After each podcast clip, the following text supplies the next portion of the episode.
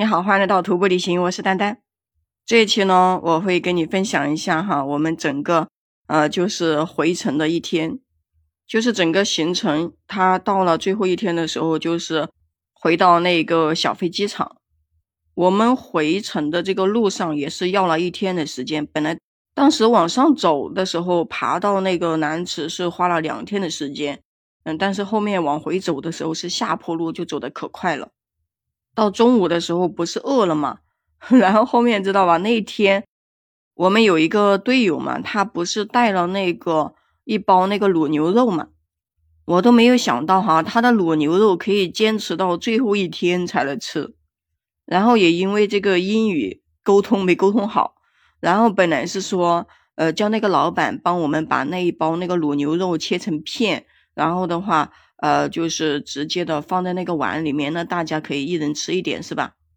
但是当时呢，我们每个人又点了其他的吃的，就是我是又点了一份土豆，然后呢，我那个队友他又是点了一份那个方便面，刚好那个卤牛肉也是他的。那那个老板哈，他就直接把那一份那个卤牛肉 放在那个泡面里面，跟着那个泡面一起煮了。当时就特别的想笑，你知道吗？呃，本来那份卤牛肉其实它是属于那种就是直接切开就可以吃的嘛，是吧？嗯，结果被他就那样子的放到那个泡面里面去了，我队友可郁闷了。后面那有些人吃的东西又没来，是吧？怎么办呢？就大家拿筷子，然后就在他的那个碗里面一人夹两块那样子吃掉了。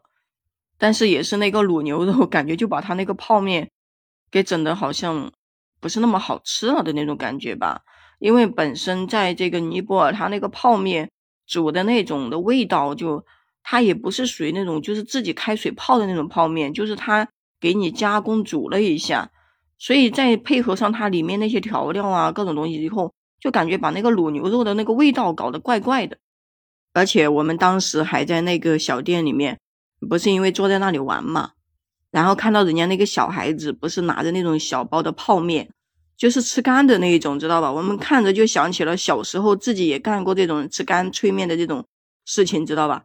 我们就去买来，然后几个人就在那里挤那个泡面，把那个泡面捏碎，然后把那个调料往里面一放，也跟着人家在那里吃泡面，真的特别的想笑。后面在那个路上还经过了一个地方，看到了一个白色的瀑布，那个瀑布呢是已经结成了冰的，就是那种白色的冰凌一样的挂在那个上面。整个都没有水，全部都已经结冰了，就觉得它特别的壮观，很好看。然后我们就去拍了一下照。拍完照以后，因为知道今天要走到那个小飞机场，特别的忙碌，大家就一直往前冲，知道吧？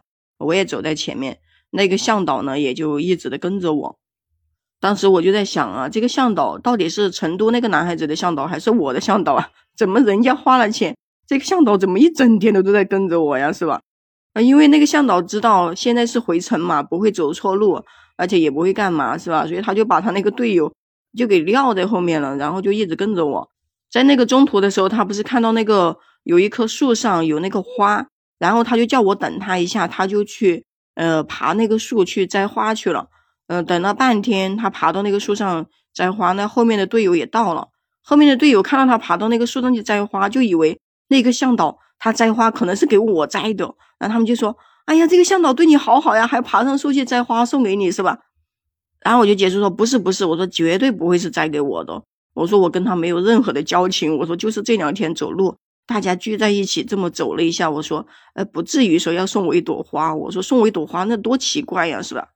然后他们就说：呃，也许这个国外人的想法不一样呢，是吧？反正他们就在那里起哄。”我们用的也都是这个中文，那那个向导呢，他也听不懂。反正我是没有任何的那个什么想法。我觉得，嗯，因为他送我花的话，我会真的感觉有点怪怪的那种感觉。我觉得他应该是摘花去送给别人吧。还好呢，我也是这种想法，没想过人家会送我花，你知道吗？那个向导爬那个树摘下花来以后，人家真的也没有给我啊，人家就是把那个花就放在口袋里面装起来，然后跟我们解释说要送给他老婆的花。那 真的是，哎呀，还好我没有期待说那个花是送给我的，要不然老尴尬了。嗯，主要是因为那个向导他长得也不帅，所以我，呃，我是觉得哈，我真的不要有那种就是想法，说人家送我花什么的。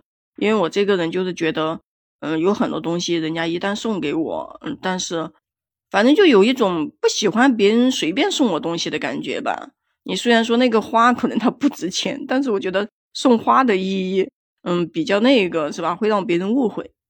后面这个小插曲过去以后，大家就直接飞奔往那个小飞机场，因为我们要从小飞机场要坐车回那个加德满都嘛。等我们走到那个小飞机场的时候，就住在了这个向导家，然后他就给我们安排了那个大鸡腿啊什么的那种饭，你知道吗？哎呀，就终于觉得吃到了好吃的东西。其实我们整个行程当中最容易羡慕的就是，啊，发那个图看我们吃了什么东西，知道吧？会拍一些照片留下来。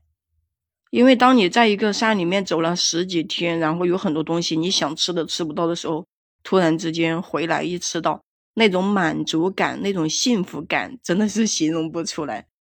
好像就是这个时候才会感觉到这个生活原来可以这么的美好。那我们呢，也是在这个卢卡拉的小飞机场待了一个晚上，嗯，因为就是说第二天才能坐那个飞机回那个加德满都。回到那个加德满都的时候，可撒欢了，知道吗？就大家约着晚上一起去吃火锅，然后逛街。他不是有个唐人街嘛，然后我们就去逛，各种逛，各种吃。包括我一个朋友啊，他不是要跟他老婆买那个，呃，就是尼泊尔的那种比较有风情的那种。嗯，那个衣服那种裙子知道吗？然后他就把我拉去了，叫我去给他砍价。我说我的天，我这英语水平，这半桶水都不算的这种英语，我说你叫我去给你砍价呀？他说你最近不是混得比较熟了嘛？他说很多东西你都自己搞定了。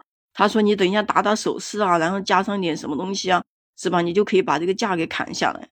哎，结果没办法，就跟他去，然后还真的就把那条裙子。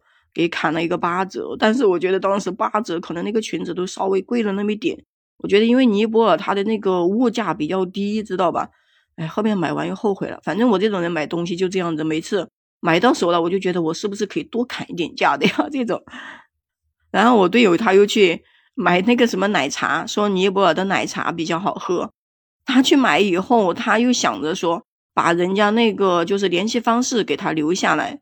留下来就说以后看能不能让人家寄回中国。我说天，我说你从这里要买个奶茶寄回中国呀，那这运费多得了啊！我说算了吧。结果他就非要，我真的是搞不懂。然后呢，他又不懂得问人家怎么要联系方式，又把我拉过去，要了那张名片过来以后，那上面有微信，然后我队友就把人家那个微信给加上了。所以啊，在这个行程中，真的有时候就是有些东西，可能只有自己亲身的去经历一些事情，才会觉得。嗯，这些事情真的很好玩，然后呢，自己的心情也会放松。那行，这期呢就先跟你聊到这里了，下一期我再继续跟你分享一些，呃，就是关于这个尼泊尔的一些庙啊什么的，呃，吃的呀、玩的呀。那这期呢就先跟你分享到这里，关注丹丹，订阅我的专辑，我们下期再见。